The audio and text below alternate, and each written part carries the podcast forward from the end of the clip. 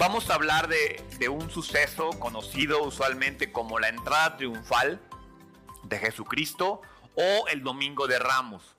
Sí, este evento fue, vamos a llamarle la presentación oficial eh, de Israel como el Mesías. Eh, lo vamos a ver más adelante, pero es la primera vez que Jesús acepta ese reconocimiento. Y hay una razón del por qué. Recordemos cómo antes gente lo intentó venerar y él se iba.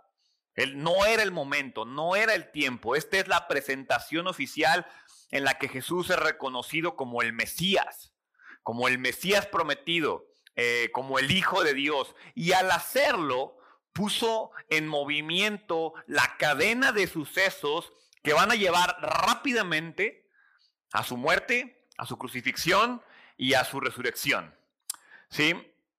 Eh, y todo obviamente en el tiempo planeado por Dios. Mira, cuando Jesús vino a morir, cuando el rey vino a morir, lo hizo en el momento apropiado. No, no fue un accidente. Todo está bajo control. Esta multitud apasionada, ¿sí? Eh, estaba ahí y tenía que estar ahí. Fue el evento de la manera en la que fue predestinado, en la manera en la que fue profetizado.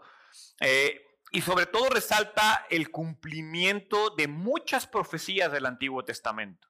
Sí, es, es, la prueba inequívoca de cómo Jesús es el Mesías, porque a partir de este momento comienzan a cumplirse muchísimas de las profecías del Antiguo Testamento al respecto de este momento. Entonces quiero comenzar con Juan capítulo 12, versículo 12. La primera parte, las primeras tres palabras, dice, al día siguiente. Comienza estableciendo un tiempo. Estamos en Juan capítulo 12, versículo 12. Yo estoy dando lectura en la nueva traducción eh, viviente. Y dice, al día siguiente, en el momento apropiado. Mira, lo primero que quiero aclarar es que contrario a la tradición popular, y al menos lo que yo he podido estudiar, porque he encontrado mucha información al respecto, pero me queda claro y me hace sentido, porque siempre yo me había, me había preguntado por qué no hay nada ¿Alguna vez se han preguntado por qué no hay nada del miércoles en Semana Santa? O sea, si uno dice, sabemos lo que hizo el domingo, sabemos lo que hizo el lunes, sabemos lo que hizo el martes, el domingo no hay nada, digo, el miércoles no hay nada, y luego jueves y viernes se retoma. La razón es muy sencilla.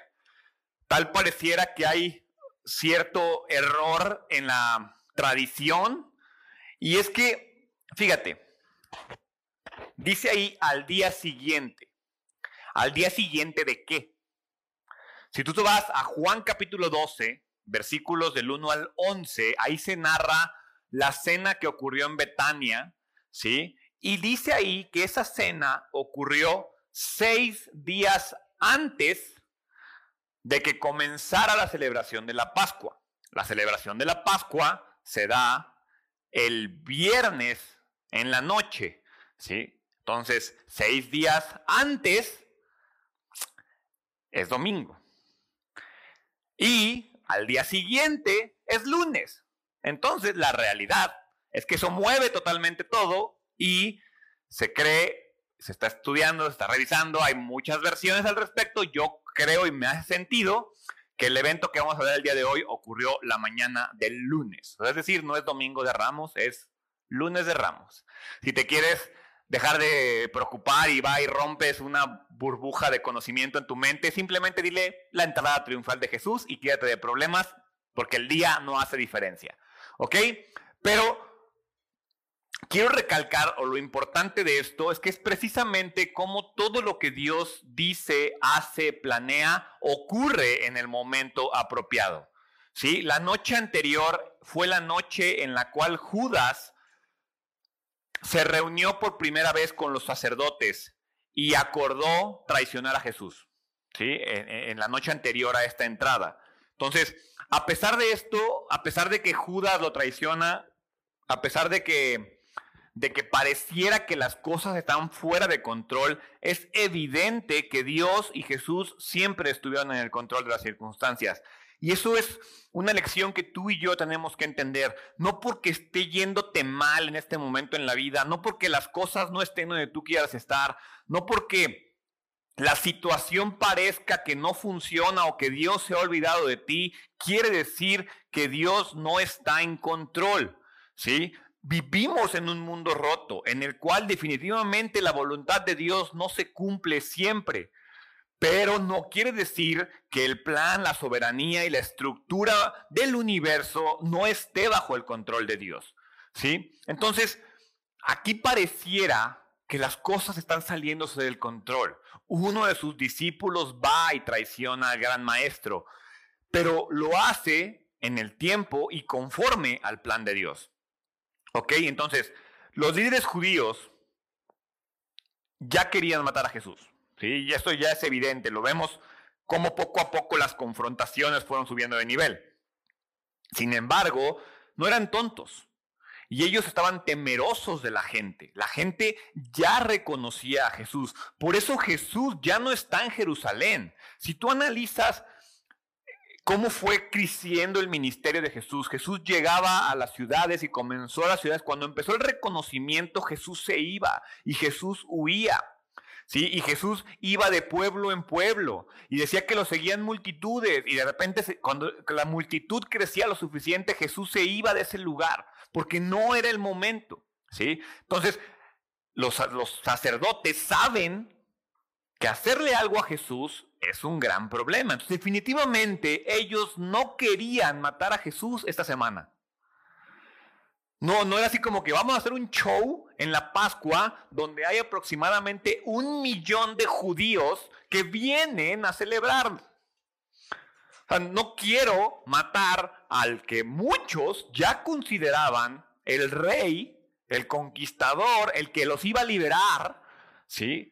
No lo voy a matar frente a un millón de judíos. Entonces no era parte del plan, era parte del plan de Dios, ¿sí? Entonces, ellos, los, líderes del templo, estaban preocupados de cómo las multitudes pudieran reaccionar, ¿sí? Entonces, sin importar lo que ellos querían hacer, el Señor Jesús iba a morir precisamente en el momento preordenado por Dios. ¿Por qué? Porque ese es el plan eterno de Dios.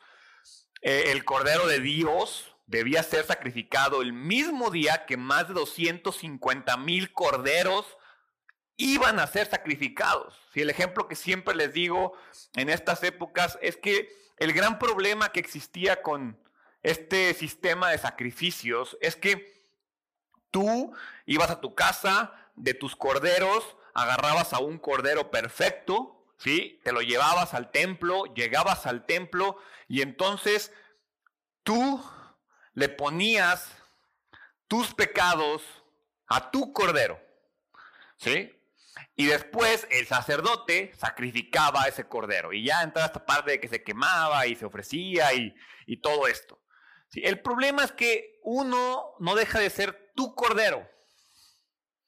Cuando viene Jesús, lo que ocurre es que ahora es el cordero de Dios. Y entonces lo que hay que hacer, lo que hacemos, nuestro nuevo sistema, el nuevo pacto, es que tú le das tus pecados a Dios y Dios pone tus pecados en su cordero y Dios mata a su cordero. Entonces el sacrificio se hace perfecto porque el sacrificio depende de Dios, no de ti, ni de mí, ni de un corderito. Es el cordero de Dios. Entonces era importantísimo por todo el significado que tiene la Pascua que el cordero de Dios muriera el mismo día que cientos de miles de corderos iban a ser sacrificados.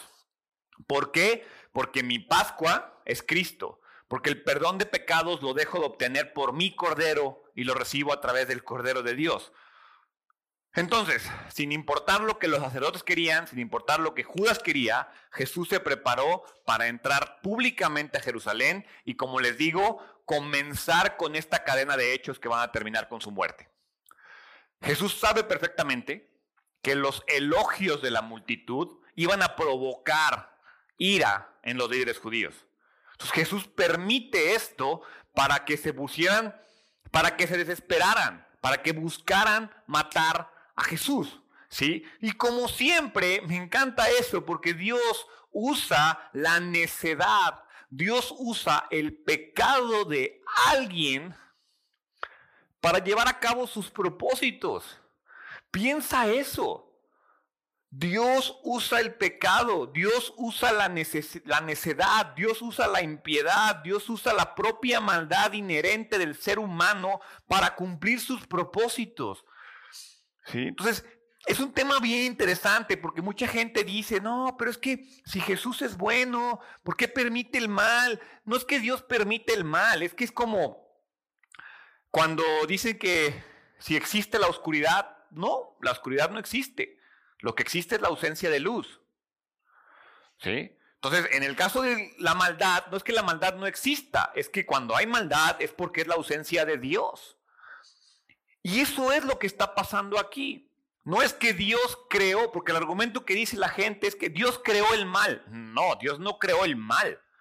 El ser humano creó el mal al rechazar y alejarse de Dios. Entonces, Cuando los fariseos comienzan a complotear en la contra de Jesús, Jesús se apartó de allí antes. Recordemos que el ministerio de Jesús duró tres años, pero Jesús se volvió molesto e incómodo desde el comienzo. Lo querían matar desde el comienzo, pero Jesús sabe que no es el tiempo. Entonces comenzaron a pasar situaciones. Cuando los fariseos complotean en su contra, Jesús se va. Cuando había confrontaciones, Jesús se iba. Cuando el pueblo, había un momento en el que quisieron aventar en Nazaret, en el pueblo de Jesús, querían aventar a Jesús por un precipicio. Jesús, dice, no es el tiempo de morir, pasó en medio de ellos y se fue.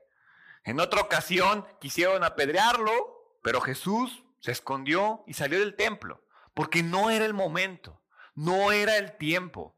¿Sí? Sin embargo, en el momento adecuado, en el día exacto escogido por Dios, las cosas ocurren. ¿Cuál es el momento? ¿Cuál es el tiempo adecuado? Si tú vas a Daniel, capítulo 9, versículo 24, vas a ver por qué Jesús tuvo que morir en ese día.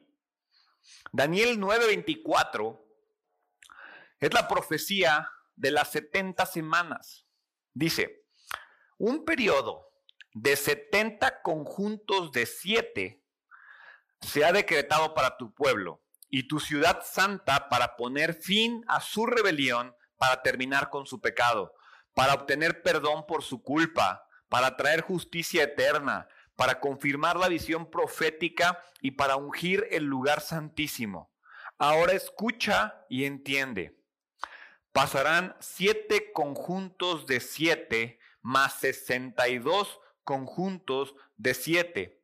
Desde el momento en que se dé la orden de reconstruir Jerusalén hasta que venga un gobernante, el ungido, Jerusalén será reconstruida con calles y fuertes defensas a pesar de los tiempos peligrosos. Después de este periodo de 62 conjuntos de siete, matarán al ungido sin que parezca haber logrado nada y surgirá un gobernante cuyos ejércitos destruirán a la ciudad y el templo. El fin llegará con una inundación, guerra y la miseria que acarrea está decretada desde ese momento hasta el fin. Por medio de Daniel, el Señor predijo que desde el tiempo del decreto de Artajerjes, en el que se ordenaba la reconstrucción del templo, eso fue en el año 445 antes de Cristo. Es decir, en el año 445 antes de Cristo se dio el decreto de la reconstrucción del templo. Hasta la venida del Mesías transcurrieron siete semanas y 72 semanas. Esto es 79 semanas en total. En el contexto del pasaje entendemos que la idea es 79 semanas de años o 69 veces 7 años, 79 veces 9 años, 7 años, perdón lo cual equivale a 483 años. Es decir, que 483 años después del decreto de Artajerjes, Jesús debía morir. Y Jesús muere el 9 de Nisan del 30 después de Cristo. Exactamente, exactamente 483 años después a el decreto de Artajerjes, muere Jesús. ¿Sabes cuál es la probabilidad de que eso ocurra? Aparte ve lo que dice Daniel, dice, va a morir. Dice, y va a morir sin que parezca haber logrado nada. Y es exactamente lo que pasó con Jesús. Dice versículo 12, vamos a terminar de leer el 12. Al día siguiente la noticia de que Jesús iba camino a Jerusalén corrió por toda la ciudad una gran multitud de visitantes que había venido para la Pascua tomaron ramas de palmera y salieron al camino para recibirlo. Gritaban, alabado sea Dios, bendiciones al que viene en el nombre del Señor, viva el Rey de Israel. Cuando el Señor salió de Betania, fue acompañado por la gran multitud de judíos. Desde ahí ya iba con una gran multitud de judíos, pero ellos habían ido a verlo a él y a Lázaro, al hombre que Jesús resucitó. Pronto se le iban uniendo visitantes de Jerusalén. O sea, Jesús iba a Jerusalén porque iba a celebrar la Pascua junto con casi un millón de judíos que iban a celebrar la Pascua. Entonces en el camino se iban uniendo y la gente conocía a Jesús, sabía quién era Jesús, ya habían visto sus milagros, ya habían sido alimentados por él, ya habían escuchado que resucitó a Lázaro. Ya era un hombre muy famoso en aquella época. Entonces, al oír que Jesús iba a Jerusalén, los que iban con él comienzan a vitoriarlo y los que ya están en Jerusalén salen para recibirlo. Algunos historiadores estiman, como les digo, que debe haber un millón de personas en ese momento. Y entonces la multitud emocionada cortó ramas de palmeras, ¿sí? Eh, de palmeras de dátil que había en aquella época, que había alrededor de todo Jerusalén, ¿sí? En el Antiguo Testamento no se asocia las ramas de las palmeras con la Pascua. De hecho, las ramas de las palmeras se asocia más con la fiesta de los tabernáculos. Sin embargo, en los libros apócrifos de los macabeos, que narra eh, cómo Simón Macabeo se eh, liberó a los judíos en este periodo intertestamentario, ahí se usaron las palmas cuando Simón Macabeo regresa con palmas, vitoriaron. Entonces las palmas se convirtieron en ese elemento de vitoriar a alguien que regresa victorioso. Y eso es lo que está pasando con Jesús. ¿sí? El pueblo celebra la llegada de su Mesías. O sea, tú y yo a veces no entendemos eso. Sea, en realidad el pueblo está celebrando a Jesús como el Mesías. El pueblo creía que Jesús era el Mesías. El problema es el concepto de Mesías. Ellos esperaban a un rey mesiánico, a un conquistador militar. Ellos están vitoreando al gran general del ejército que levantará a Israel y lo liberará del imperio romano. Es lo que ellos están celebrando. ¿sí? Que va a volver a establecer las promesas de Abraham, las promesas de David. Pero yo siento que ese es el problema que tú y yo tenemos hoy en día. Yo te pregunto, ¿qué tipo de Salvador estás esperando? Porque en este pasaje yo veo a, a una multitud que alaba a Dios, a una multitud que se pone a citar salmos, a una multitud que afirma que Jesús es el hombre que ellos esperan. Y, lo relaciono con nosotros porque, porque mira, tú estás aquí sentado porque de alguna u otra manera crees en Dios. ¿Sí? De alguna u otra manera tienes ese reconocimiento de que Jesús es Dios y, de lo que Dios hace. Pero la pregunta es que estas personas son las mismas que en una semana lo van a matar. Y eso es lo que tú y yo hacemos con tu vida, con nuestra vida. Sí, Dios, ven. Y al día siguiente lo estás matando en tu vida. Dices, que qué tontos, ¿cómo matan a Jesús? Qué tonto yo que mato a Jesús en mi vida todo el tiempo, con mis pecados, mis necedades, mi rechazo, mi ego. ¿Por qué? Porque Jesús no se comporta como yo quiero que se comporte. porque ellos esperaban a alguien que venga a conquistar y darles poder y darles riqueza y que Jerusalén se levantara. Y Jesús dice, no, yo nomás vengo a darte perdón de pecados, a darte vida eterna. ¿Y eso cuánto cuesta? ¿Cuántos iPhones me compro con eso o qué? Ese es el problema. ¿Qué tipo de Salvador estás esperando tú? ¿Estás esperando el que te da trabajo, el que te da dinero, el que te da amor, el que te da buenos hijos, buena familia? ¿O estás esperando el que te da acceso a la vida eterna? Ay, Gerardo, pero la vida eterna, ¿qué? Ese es el problema. Ese es exactamente el problema.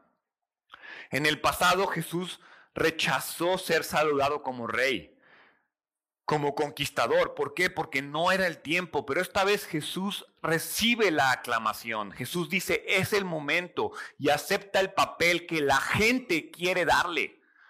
Jesús dice, recíbeme como quieras recibirme. Y Jesús va a hacer eso en tu vida. Jesús te va a decir a ti, recíbeme como quieras recibirme.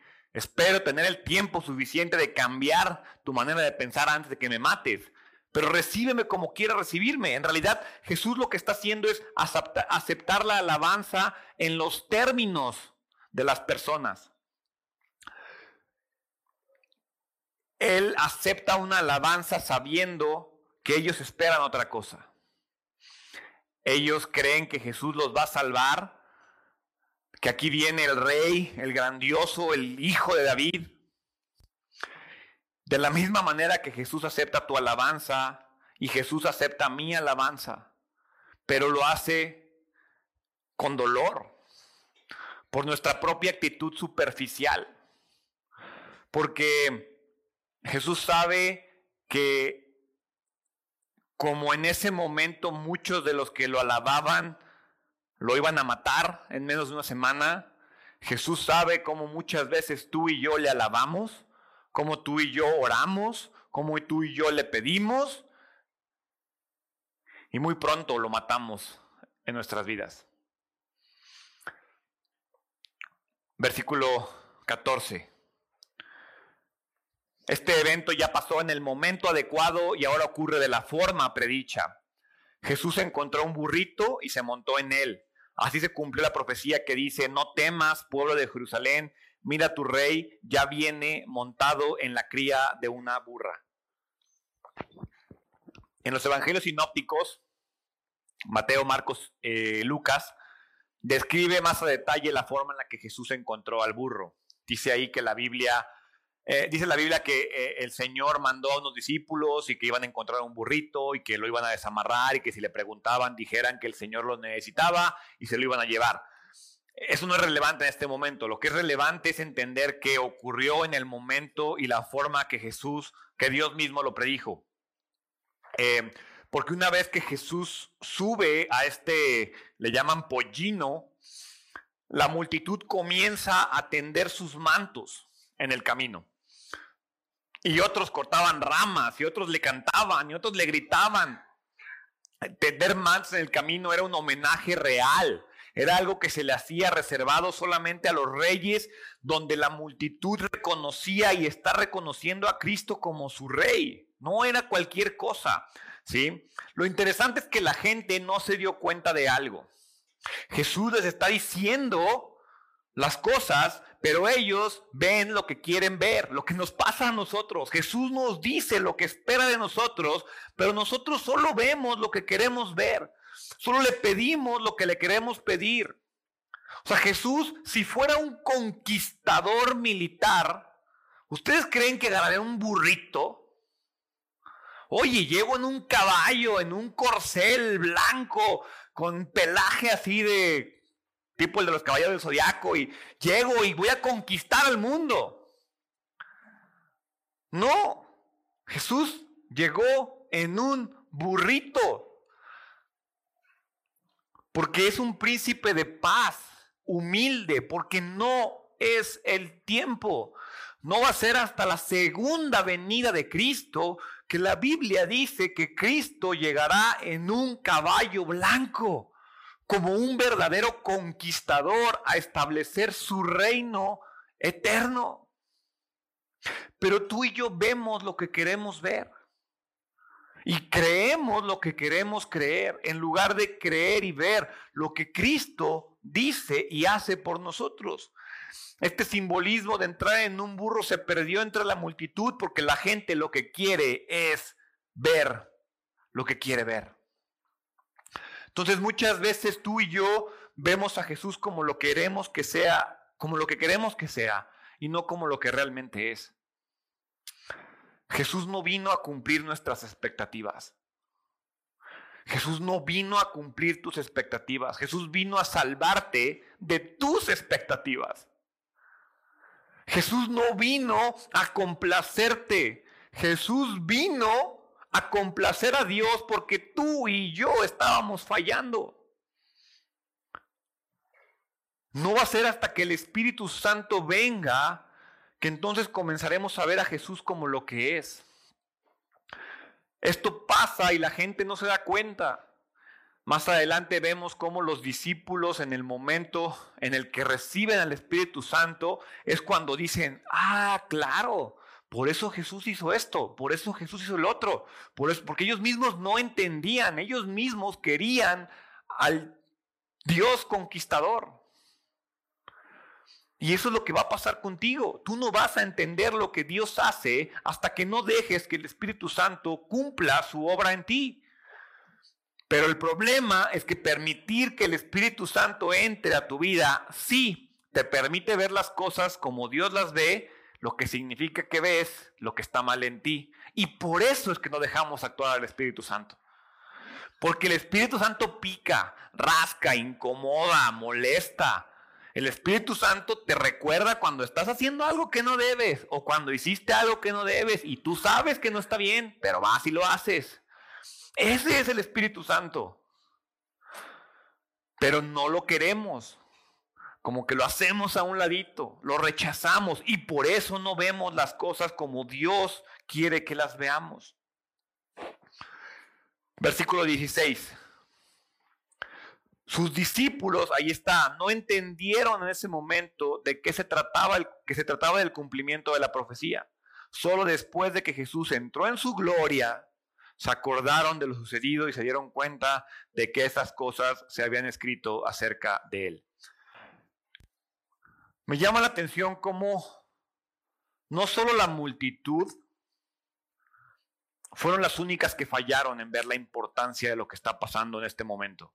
Es un evento muy importante, es un evento trascendental.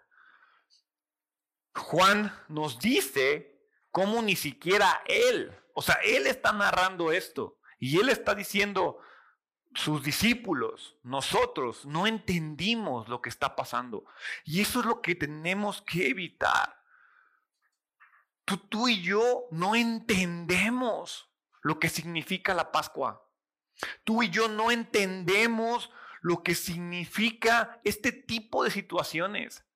Tú y yo entendemos lo que queremos entender, nos aferramos a lo que nos queremos aferrar, le pedimos a Dios lo que queremos, pero no terminamos de comprender el significado de la entrada triunfal de Cristo a Jerusalén, como no entiendes el significado de dejar entrar a Cristo a tu corazón. Lo decimos tan fácilmente Sí, Jesús, ven, entra a mi corazón, pero no aquí, no te metas aquí, pero aquí no, pero allá no, hazla así, hazla así, y hacemos esto y queremos lo otro.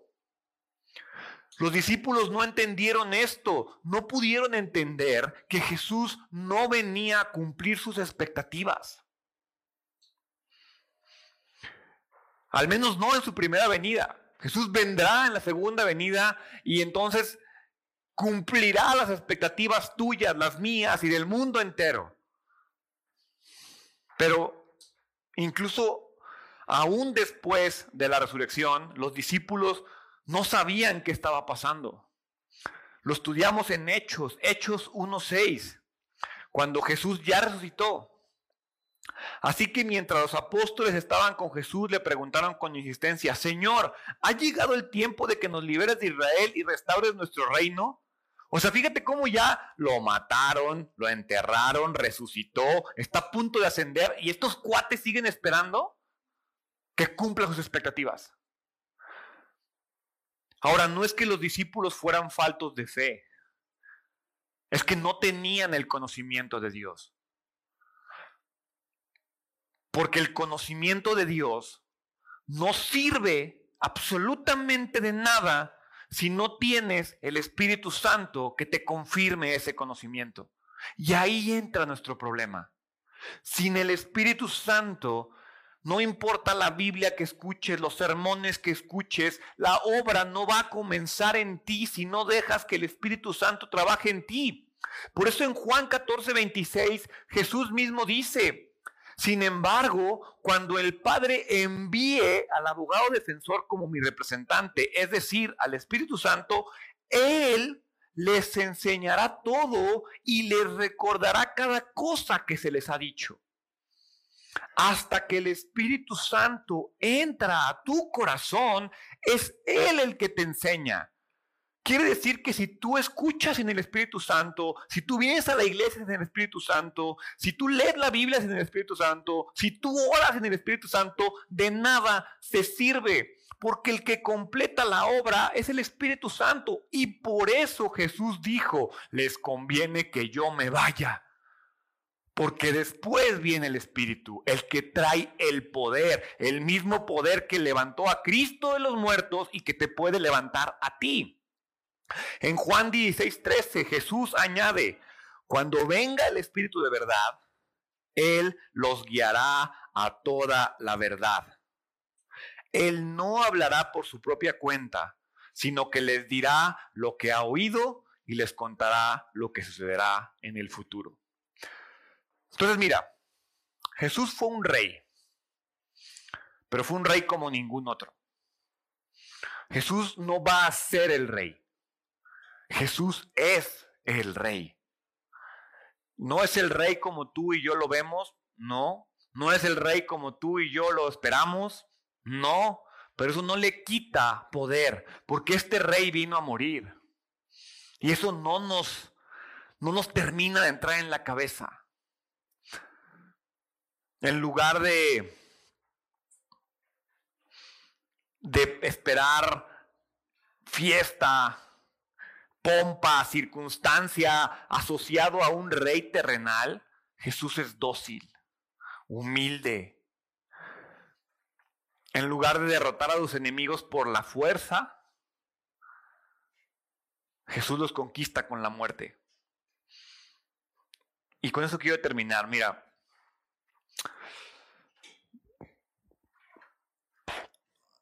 aunque tú y yo rechazamos a Cristo, aunque tú y yo hemos despreciado a Cristo porque no cumple con nuestras expectativas, de la misma forma que los judíos rechazaron a Cristo en esta primera venida porque no cumple con sus expectativas, Jesús sí va a cumplir las expectativas. Jesús va a regresar un día y va a regresar como el gran conquistador, como el rey de reyes, como el señor de, señores, montado en un gran corcel blanco. Y de la misma forma en que cumplió todas las profecías del Antiguo Testamento acerca de su primera venida, te quiero decir que Jesús va a cumplir todas las profecías acerca de la segunda venida. Va a volver a venir. Y tal vez lo que tú y yo no entendemos es que la primera venida nos da una oportunidad. En la segunda venida no hay oportunidad. ¿eh? ¿Quieres a un Dios conquistador? Te va a tronar por tu pecado. O sea, no, no terminamos de entender que cuando Jesús venga, ahí sí ya no va a haber gris. Es blanco o negro. Eres salvo o te vas al infierno. ¿Quieres a ese Dios conquistador? Te pregunto, ¿estás listo? ¿Estás listo para que abra tu libro y diga, a ver papá, ¿qué hiciste? No, sí, te creo. No, no, no, no, no. Dices que me crees. ¿Vives como alguien que me cree? Porque la Biblia dice que es confiesa con tu boca y cree en el corazón. de palabras no sé cuántas veces has dicho, Jesús, perdóname, Cristo, te entrego mis pecados y vas y haces lo mismo. De la misma manera que corderos morían y morían y morían y siguen muriendo hoy en día. ¿Quieres al Cristo que te va a traer riqueza? ¿Quieres al Cristo que te va a traer vida eterna? ¿Quieres al Cristo que te va a traer recompensas? ¿Quieres al Cristo que va a venir a restaurar su reino donde no hay maldad? ese Cristo increíble donde se cumplirán todas las promesas. Lo único que te pregunto es, ¿estás seguro que si vuelve te vas con Él? Porque no va a depender de ti, va a depender de tu decisión hoy. De si te quedas nada más vitoreando a un rey en un burrito o si lo vas a matar el viernes. ¿En dónde estás parado? ¿En dónde está tu fe? Porque las profecías del Antiguo Testamento se van a cumplir. Las del Nuevo Testamento se van a cumplir. Pero esas profecías dicen que los que no están con Cristo se van a ir al infierno. ¿Estamos seguros que creemos que ya se cumplan esas cosas? ¿Estás listo para que se cumplan? Y si no, ¿qué estás esperando? ¿Cómo vas a recibir a ese rey conquistador que esperamos? ¿Cómo lo vas a recibir?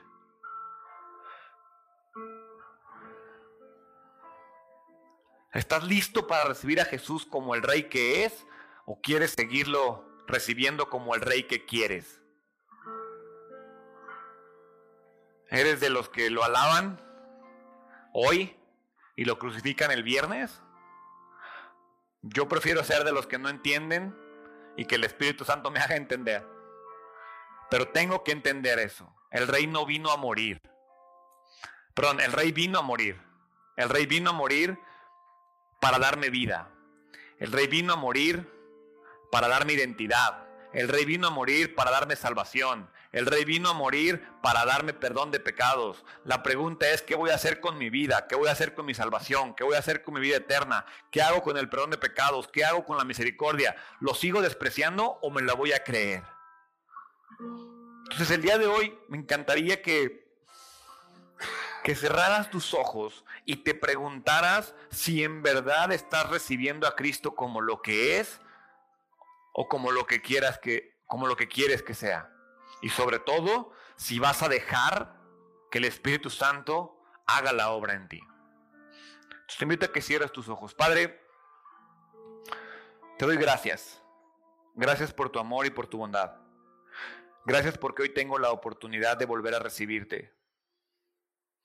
Perdóname porque durante mucho tiempo he querido que cumplas mis expectativas.